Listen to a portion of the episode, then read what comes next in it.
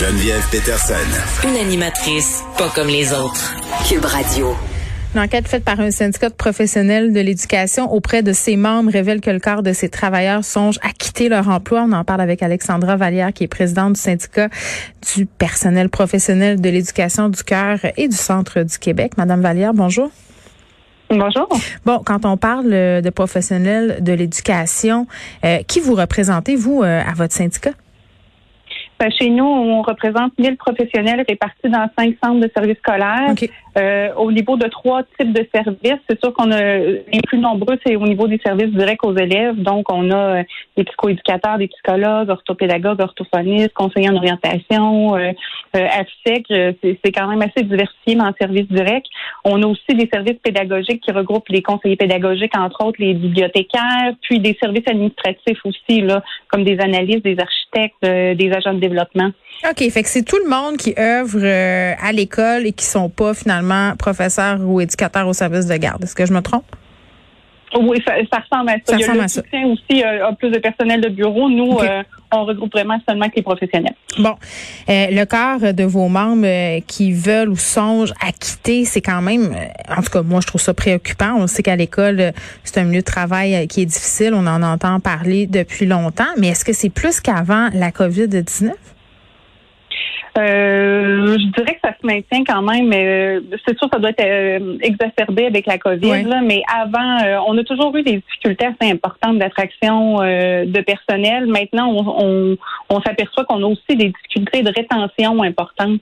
il y a beaucoup de précarité d'emploi chez les professionnels, qui fait que les jeunes qui sortent des, des bancs d'école, les jeunes mm. professionnels, euh, viennent pas nécessairement, ils choisissent pas le milieu scolaire parce qu'ils vont être à contrat ou des petits contrats de surnuméraire ou des postes à temps partiel. Donc déjà, c'était difficile d'aller chercher des gens. Mais ce qu'on s'aperçoit, puis ça, c'est peut-être exacerbé avec la pandémie, mais nous, on a eu beaucoup d'appels cette année de professionnels d'expérience, des, des 10, 15, 20 ans d'expérience, ah des fois près de la retraite, qui songent à quitter le milieu scolaire parce qu'ils sont à bout de souffle, puis parce que les tâches s'alourdissent, puis parce qu'ils sont submergés. Oui, mais j'ai l'impression que dans le cas euh, de ces professionnels-là, là, Madame Vallière, c'est peut-être le fait aussi d'être en télétravail. Tu sais, quand on est un psychoéducateur ou un orthopédagogue, moi je le sais là, euh, j'ai une fille euh, qui parfois voit la psychoéducatrice de son école et elle trouvait ça vraiment très très difficile d'avoir ces rencontres euh, en team ou en Zoom, mais trouvait que c'était pas pareil. Et j'imagine que les psychoéducateurs, euh, les orthopédagogues et tous les gens qui travaillent dans le service aux élèves doivent vraiment trouver que ce sont des conditions excessivement difficiles. C'est sûr que de, faire des interventions euh, virtuelles en télétravail, ça, ajoute une couche de, de, difficulté de plus. C'est sûr que euh, à un moment donné, l'intervention euh, virtuelle a ses limites. Là. Euh, on, travaille en relation, en relation d'aide. Donc, c'est sûr qu'il y a des, une proximité qu'on peut pas avoir avec les élèves quand on est en virtuel. Puis, c'est sûr que la pandémie a, alourdi encore les tâches, peut allonger les, les listes d'attente aussi, parce qu'il y a des élèves qui étaient vus, si je prends par exemple en orthopédagogie, mm. Des fois, il y a des sous-groupes qui sont faits avec différents des, des, élèves qui proviennent de différentes classes. Là, on peut pas mesurer, on peut pas mélanger les bulles de classe qui fait qu'il faut faire des plus petits sous-groupes d'élèves de, de, dans la même classe. Donc, il y a des élèves encore plus qui sont pas vus euh, dans différents services. Euh, il y a du temps de consacrer aux tâches de désinfection aussi, puis euh, au protocole sanitaire. Euh, puis il y a une augmentation de détresse psychologique chez nos jeunes. Donc les psychologues, les psychoéducateurs, psychoéducatrices sont euh, sont vraiment submergés mm. là, euh, par les demandes qu'ils reçoivent. déjà qu'il y avait des listes d'attente des fois qui pouvaient atteindre un an d'attente, ben là il y a des il y a des urgences encore à, prioriser puis à gérer sur le terrain. Oui, et puis moi, Madame Vallière, là, si je travaille dans une école depuis de nombreuses années, puis je vois ça arriver, là, la pandémie, les conditions de travail, la façon dont ça dégénère, puis c'est comme ça depuis des années. Puis ça se peut que je me dise, à un moment donné, je verrai jamais le bout, puis je m'en vais, je prends une retraite anticipée. Je les comprends. Oui, il y en a plusieurs qui ont demandé effectivement des retraites anticipées. Puis les, on se bat depuis des années. Je pense qu'à chaque négociation de convention collective, on se bat surtout pour l'accès euh, l'accès aux services pour tous les élèves. Hmm. Il manque de ressources. Il y a une augmentation des, des élèves en difficulté. Il y a une, un alourdissement des, des, cas aussi. Les problématiques sont de plus en plus euh, lourdes. Les cas sont complexes des élèves. Hmm. Puis euh, on n'ajoute pas de services. On a des, des, des, des, des professionnels qui ont des statuts précaires souvent aussi. Donc les gens quittent. Puis vos jeunes, vous avez, vous m'avez dit, on a deux, on a deux problèmes. On a un problème pour attirer les gens dans la profession. Puis on a un problème pour les garder dans la profession. Ça, qu'est-ce qui pourrait être fait à ce niveau-là? Parce que, dans le fond, votre sortie d'aujourd'hui, c'est pour inciter le gouvernement à faire quelque chose? Ben, c'est sûr que d'un, on a besoin de plus d'effectifs, ça c'est clair. Hmm. Euh, on a besoin de mesures aussi pour euh, combattre la précarité des emplois parce que on a beaucoup de, de, de gens qui sont à temps partiel ou surnuméraires. Euh, donc c'est pas c'est, pas des tâches qui sont intéressantes euh, pour les, les nouveaux professionnels qui arrivent.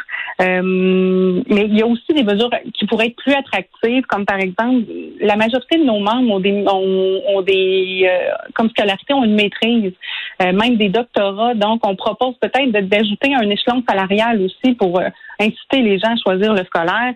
Euh, peut-être payer une partie ou en totalité la cotisation aux ordres professionnels parce qu'il y a une grosse majorité de nos membres aussi qui mm. sont euh, qui sont membres de, d'ordre professionnel. Donc, il y aurait des mesures, oui, monétaires pour attirer les gens, mais beaucoup aussi de d'ajouter des ressources pour essayer d'alléger les tâches des gens. On a des, professionnels, des fois, qui ont jusqu'à 10 écoles en charge. Oui, je sais, ils font le tour. Euh, c'est comme la run de lait, puis ils se promènent avec leur ah, dossier. Puis là, c'est un problème avec ton enfant le mardi, là, le psychoéducateur ou le psychologue n'est pas dans l'école le mardi, il faut attendre au jeudi. Donc, des situations qui peuvent dégénérer.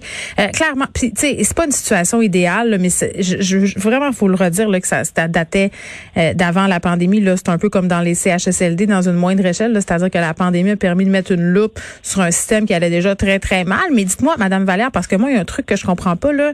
Euh, le ministre de l'Éducation, Jean-François Robert, a fait des sorties euh, récemment pour dire, OK, on va tout faire, on va racheter de l'argent pour qu'il y ait plus d'effectifs. Ils ont donc parlé de la santé mentale des jeunes. Euh, on dit, ben, on va s'arranger pour que les psys qui sont au privé aient envie d'aller travailler dans le public, dans les écoles. L'avez-vous vu, cet argent-là? L'avez-vous vu, ce changement-là? Ben pour l'instant, euh, on n'a pas de retombées euh, concrètes dans les milieux.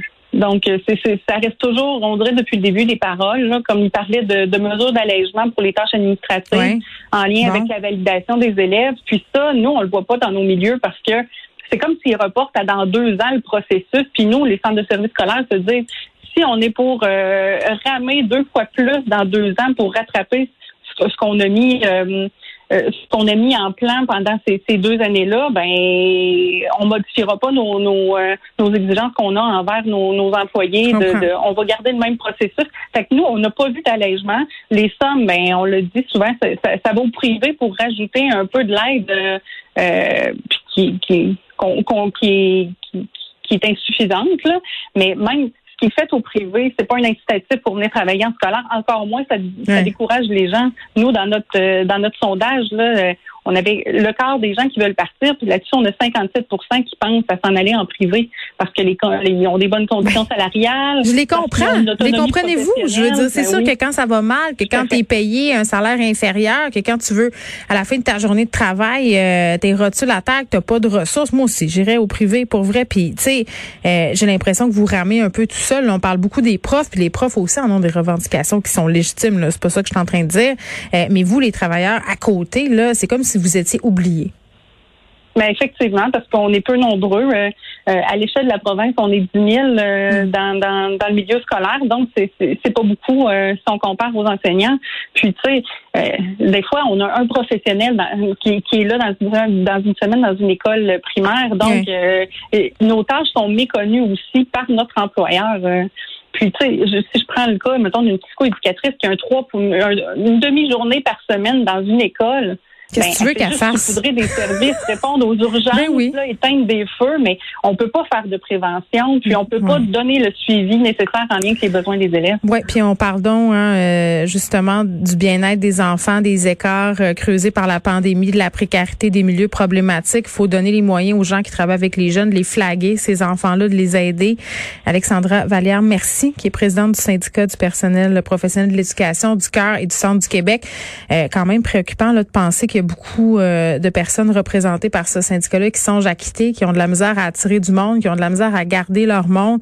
Tout ça parallèlement au fait qu'on a des annonces puis des annonces au niveau gouvernemental où on dit ben non, on va prendre la situation en main, on va en trouver des effectifs dans nos écoles pour aider nos jeunes tout de suite puis plus tard des psychoéducateurs, des psychologues, mais sur le terrain quand on, on, prend la peine de parler aux gens, ce que semble pas toujours faire le bon ministre Roberge, ben on se rend compte que eh, on n'est pas là pantoute là, il y a encore eh, des écarts absolument monstrueux, il y a encore des une demi-journée par semaine pour une psychoéducatrice pour une école de 200 élèves, qu'est-ce que vous voulez qu'elle fasse? Rien.